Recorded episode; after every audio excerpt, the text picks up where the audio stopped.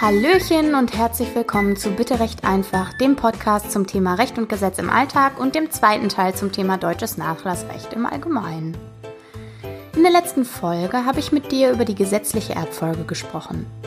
Also über die Regelungen, die das Gesetz für so ziemlich alle Eventualitäten in petto hat, sofern derjenige, der stirbt, nichts in einem Testament oder sowas ähnlichem festgehalten hat. Ich fasse noch mal kurz zusammen, was so die wichtigsten Erkenntnisse waren. Nennen wir es einfach mal die Grundsätze des Nachlassrechts. Erstens, nur wer zum Zeitpunkt des Erbfalls noch lebt, kann Erbe sein. Zweitens, das Nachlassrecht funktioniert nach Ordnungen. Drittens, die frühere Ordnung schließt die spätere aus. Viertens, innerhalb der Ordnungen wird nach Stämmen vererbt.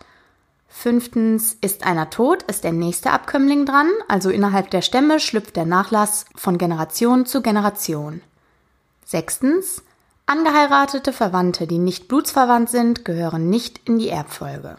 Siebtens, grundsätzlich rückt die Erbschaft zurück bis in die hinterletzte Ecke der Verwandtschaft. Manchmal grenzt das Ganze also schon an Ahnenforschung. Achtens, die Regelungen, nach denen der Ehegatte erbt, laufen parallel zu den Ordnungen. Beides hängt miteinander zusammen, aber der Ehegatte ist nicht Teil der Ordnungen. Neuntens, wie viel der Ehegatte erbt, hängt davon ab, mit wem er zusammen Erbe wird. Zehntens, wenn es keine Erben erster Ordnung oder zweiter Ordnung oder Großeltern mehr gibt, erbt der Ehegatte ganz allein. Heute wollen wir uns mal dem praktischen Teil zuwenden, der für dich in deinem Leben wirklich irgendwann von Bedeutung sein könnte. Diese Folge wird auch deutlich kürzer und weniger mathelastig versprochen. Auch hier sei nochmal gesagt, dass ich dir hier pragmatische Tipps geben und dir erklären möchte, wieso die Abläufe sind und was das Gesetz hier und da vorschreibt. Du kannst das alles auch selbst nachlesen, wenn du ins BGB schaust. Du findest dort das ganze Erbrecht in den Paragraphen 1923 fortfolgende und wenn ich mit Beispielfällen arbeite, sind die entweder abgeändert und anonymisiert oder frei erfunden. Und wenn du das Gefühl hast, du bräuchtest einen Profi, der dich in deiner persönlichen Situation unterstützt, ersetzt diese Folge und auch meine sonstigen Inhalte deinen Besuch beim Fachanwalt nicht. So, nachdem du dich jetzt in der Systematik des Erbrecht auskennst, wie geht's jetzt weiter? Wir nehmen mal folgenden Fall an. Verstorben ist Frau B. Frau B ist frei erfunden und auch die Leute, die in diesem Beispielsfall die Erben sind. Sie hatte einen Ehemann, Herrn B. und eine Tochter, Bertha. Als Frau B. verstarb, waren Bertha und Herr B. bei ihr, also lebendig und daher erbfähig. Frau B. hatte kein Testament. Wer ist also Erbe geworden? Richtig, beide. Herr B. und Bertha. Kannst du auch den jeweiligen Anteil ermitteln? Wir gehen hier davon aus, dass Herr B. und Frau B. keinen Ehevertrag hatten. Wenn du magst, kannst du hierzu gerne nochmal den ersten Absatz von Paragraph 1931 lesen, gern nur den ersten Satz dann erkennst du, dass Herr B schon mal ein Viertel sowieso zusteht. Und wenn wir jetzt nochmal an letzte Woche erinnern, schaut hier gern auch nochmal in die Tabelle mit der Erhöhung für den Ehegatten. Die findest du auf Instagram und bei Facebook über bitterechteinfach.podcast und auf www.bitterechteinfach.de. Dann stellen wir fest, dass sich dieses Viertel nochmal um ein Viertel erhöht, sodass beide, Herr B und Bertha, je die Hälfte des Nachlasses erben. Die beiden gehen also zur Bank und erzählen dort, dass Frau B gestorben ist und dass sie gerne das Konto auf sich umschreiben lassen würden.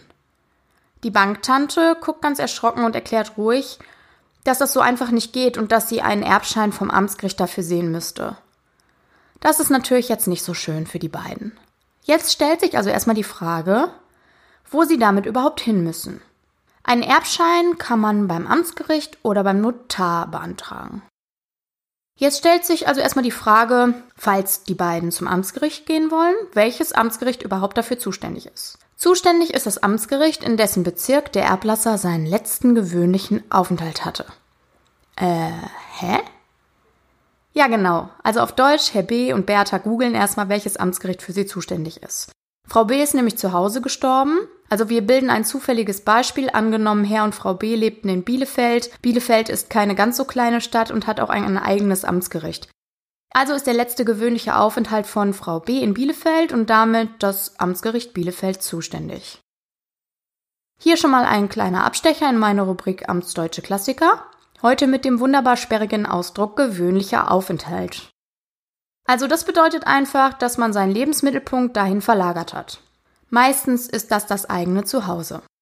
Also, wenn Frau B jetzt zwei Wochen vor ihrem Tod ins Krankenhaus gekommen ist und man sie behandeln wollte, damit sie überlebt, kann man ihr wohl nicht unterstellen, dass sie langfristig ihren Lebensmittelpunkt dahin verlagern wollte. Anders ist das, wenn man zum Beispiel zum Sterben ins Hospiz gegangen ist. Da gibt's inzwischen ganz eindeutige Rechtsprechung von unserem höchsten Gericht, dem Bundesgerichtshof. Und die ergibt auch Sinn. Es wurde dann nämlich geurteilt, dass wenn man weiß, man wird aus dem Hospiz nie wieder ausziehen, sondern dort sterben, einen gewöhnlichen Aufenthalt dort begründet.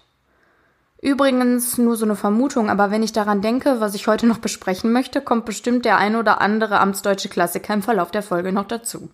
Was macht denn unsere Familie B? Die beiden rufen jetzt also am besten erstmal beim Amtsgericht an, erzählen die Story von der Bank und fragen, was sie jetzt am besten tun sollen. Am anderen Ende der Leitung erkennt man die Problematik und erklärt freundlich, dass die beiden einen Termin brauchen, um einen Erbscheinsantrag zu stellen. So, Dele, next one. Erbschein, watten dat und wofür? Der Erbschein dient dir als Ausweis deiner Erbeneigenschaft. Die Bank will in unserem Beispiel also gern, dass es ein Dokument vom Gericht gibt, in dem genau steht, wer die Erben sind. In so einem Erbschein sind auch sogenannte Erbquoten festgehalten. Also wir hatten ja vorhin durchdacht, dass Herr B und Bertha zu je eineinhalb Erben sind, also steht das da auch genauso drauf. Wir müssen hier nur eins beachten. Was im Erbschein steht, bedeutet nur, dass die beiden in einer Erbengemeinschaft sind. Eine Erbengemeinschaft ist eine sogenannte Gesamthandsgemeinschaft. Tülü, amtsdeutsche Klassiker, die zweite. Eine Gesamthandsgemeinschaft heißt nicht so, weil alle Mitglieder Hans heißen, sondern weil das eine Gemeinschaft zur gesamten Hand ist. Damit wollte der Gesetzgeber im Jahr 1900 sehr veraltert ausdrücken, dass nur alle Mitglieder zusammen über den Nachlass entscheiden können. Also im übertragenen Sinne, alle Hände der Gemeinschaft müssen gemeinsam mitwirken, wenn irgendwas mit den Gegenständen aus dem Nachlass passieren soll. Das heißt also, Bertha kann jetzt nicht die Hälfte des Kontos der Mutter leerräumen und sich nach Bali absetzen, sondern sie muss das gemeinsam mit Herrn B entscheiden und sich darüber auseinandersetzen, wie der Nachlass im Ganzen so aufgeteilt wird. Ein Erbschein, der beide zu je einhalb als Erben ausweist, bedeutet also nicht, dass die Bank automatisch die Hälfte des Geldes nur an einen von beiden auszahlt. Das müssen schon beide gemeinsam entscheiden. Also zurück zu Herrn B. und Bertha und ihrem Erbscheinsantrag. Sie machen also jetzt einen Termin bei einem Rechtspfleger. Ihr erinnert euch, das bin ich auch und deshalb weiß ich das auch ziemlich genau. Den Termin könnten Sie übrigens auch beim Notar machen. Das kostet im Grunde das Gleiche. Es kommt höchstens noch eine Postpauschale in Höhe von maximal 20 Euro dazu und eben die Umsatzsteuer. Generell richten sich aber die Notargebühren nach demselben Gesetz wie die Gebühren bei Gericht. Ach ja, genau, klar, so ein Erbschein kostet Geld. Aber immer in einem wirklich sparsamen Verhältnis zu dem, was tatsächlich vererbt wird. Die Gebühren sind also echt nicht die Welt. Zurück zu den Bs. Am anderen Ende der Leitung erklärt man den beiden noch, was sie so mitbringen müssen. Das sollten die Personalausweise sein und die Urkunden, die nachweisen, dass die beiden mit Frau B verwandt sind. Und zwar so, dass sie eben dran sind mit Erben. Was könnten das für Urkunden sein? Richtig, die Geburtsurkunde von Bertha, denn darin steht ja, dass sie die Tochter von Frau B ist, und die Heiratsurkunde von Frau B und Herrn B, die ja nachweist, dass die beiden verheiratet sind. Herr B hat die Idee, also einfach das Familienstammbuch mitzubringen und das ist auf jeden Fall auch in Ordnung und reicht für den Erbschein. Darüber hinaus muss er aber auch die Sterbeurkunde von Frau B mitbringen. Das ist natürlich Grundvoraussetzung. Du kannst dir bestimmt vorstellen, dass wenn schon Bertha und Herr B die Urkunden, die ihre Verwandtschaft nachweisen und nachweisen, dass sie mit dem Erben an der Reihe sind, beibringen müssen, dass dann auch alle anderen das tun müssen. Das heißt, wir haben in den Konstellationen, wo wir kein Testament haben, um zum Beispiel die Erben der zweiten oder dritten Ordnung oder sogar noch der ferneren Ordnungen erben würden, dass dann die Anzahl der Urkunden, die mitgebracht werden müssen, immer weiter ansteigt. Teilweise sind das uralte Urkunden, die dann erstmal in Archiven rausgesucht werden müssen und so weiter, weil du eben nachweisen musst, dass derjenige, der in der Ordnung oder im Stamm vor dir an der Reihe gewesen wäre, eben schon vor verstorben war, also vor Eintritt des Erbfalls verstorben war und dass du mit dem Erben an der Reihe bist. Das heißt, wenn wir jetzt zum Beispiel den Fall haben, Frau B hätte keine Kinder und keinen Ehemann gehabt und sie hätte zum Beispiel Geschwister gehabt, aber ihre Eltern wären schon vorverstorben gewesen, dann müssten also die Geschwister ihre Geburtsurkunden mitbringen, um nachzuweisen, dass sie die gleichen Eltern hatten wie Frau B. Natürlich brauchen wir dann auch die Geburtsurkunde von Frau B, weil die Eltern müssen ja die gleichen sein. Sie müssen die Sterbeurkunden auch ihrer Eltern noch mitbringen, um nachzuweisen, dass eben die, diese Eltern, die ja im Stamm ihnen vorgegangen wären, auch schon verstorben sind. So, und wenn wir jetzt weiterdenken und in noch fernere Ordnungen denken, dann wird es natürlich immer, immer komplizierter. Deswegen auch an dieser Stelle nochmal, wenn die Familienverhältnisse so kompliziert sind, eignet sich ein Testament auf jeden Fall sehr gut, um einem großen Durcheinander und einer Riesenrennerei nach den notwendigen Urkunden vorzubeugen. Warum ist denn jetzt eigentlich der Termin überhaupt notwendig? Grundsätzlich könnte man ja auch einfach den berühmten Bierdeckel nehmen und draufschmieren, dass man den Erbschein nach VB für Herrn B. und Bertha zu je ein Halbanteil beantragt, wäre da nicht die notwendige eidesstattliche Versicherung. Der Gesetzgeber wünscht sich, dass man die abgibt, und zwar aus dem Grund, dass man Ereignisse, die nicht eingetreten sind, leider nicht durch handfeste Nachweise beweisen kann, und dann nur ein Beweismittel bleibt, nämlich diese Versicherung an Eidesstatt. Von der habt ihr bestimmt schon mal gehört. Das bedeutet, man verspricht, dass das, was man sagt, die Wahrheit ist dass man weiß und in Kauf nimmt, dass man bestraft werden kann, wenn man vor einer geeigneten Stelle, also in unserem Falle vor dem Rechtspfleger oder alternativ dem Notar, flunkert. Die Tatsachen in so einem Erbscheinsantrag, die nicht anders beweisbar sind, sind übrigens zum Beispiel, dass Frau B außer Bertha keine weiteren Kinder hat oder dass Herr B und Frau B nicht geschieden waren, sowas halt. Also Dinge, die nicht geschehen sind, über die es natürlich keine Unterlagen gibt. Dir bescheinigt ja keine öffentliche Stelle auf einer Urkunde das, was nicht passiert ist. Also die eidesstattliche Versicherung ist der Grund für den Termin. In dem Zusammenhang kann man halt dann auch direkt den Antrag schön ordentlich stellen. Der Erbschein kommt dann in Ausfertigung zu den Bs per Post nach Hause. Düdü, düdü, Amtsdeutsche Klassiker, die dritte für heute.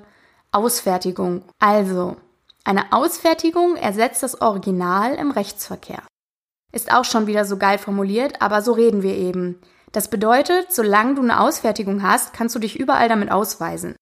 Das kennst du vielleicht auch schon von Vollmachten. Die müssen ja auch im Original mitgebracht werden, wenn man was in Vertretung erledigt. Eine Kopie reicht dann nicht. So ist es auch beim Erbschein.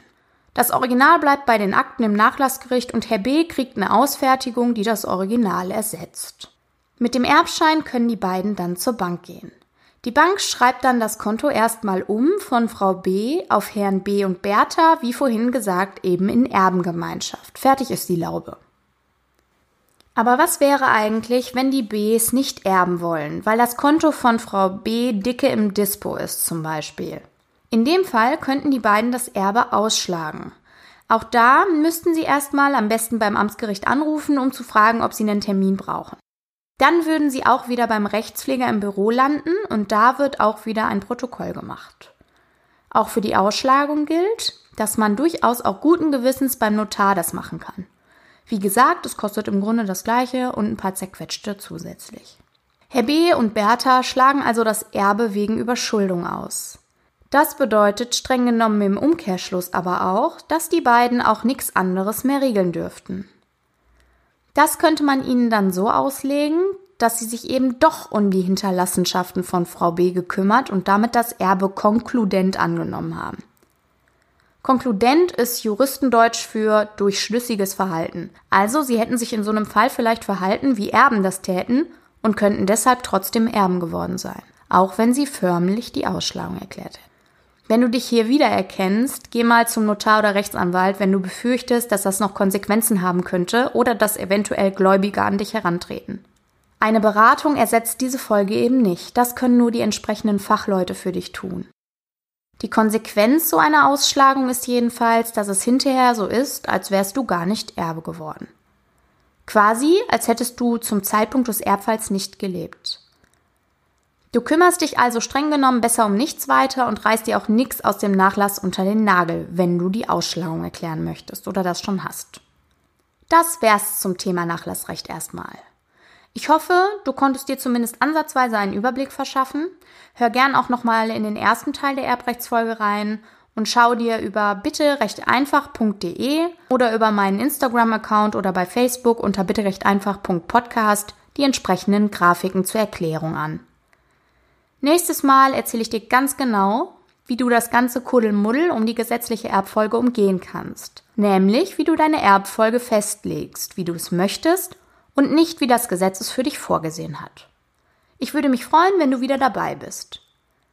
In der Folge wird es auf jeden Fall auch nochmal den einen oder anderen Fall zu hören geben und du wirst erfahren, was mich überhaupt konkret dazu bewegt hat, diesen Podcast für dich aufzunehmen. Falls du Fragen, Anregungen oder Kritik für mich hast, schick sie mir gern an info@bitterechteinfach.de oder über meinen Instagram oder Facebook Account bitterechteinfach.podcast.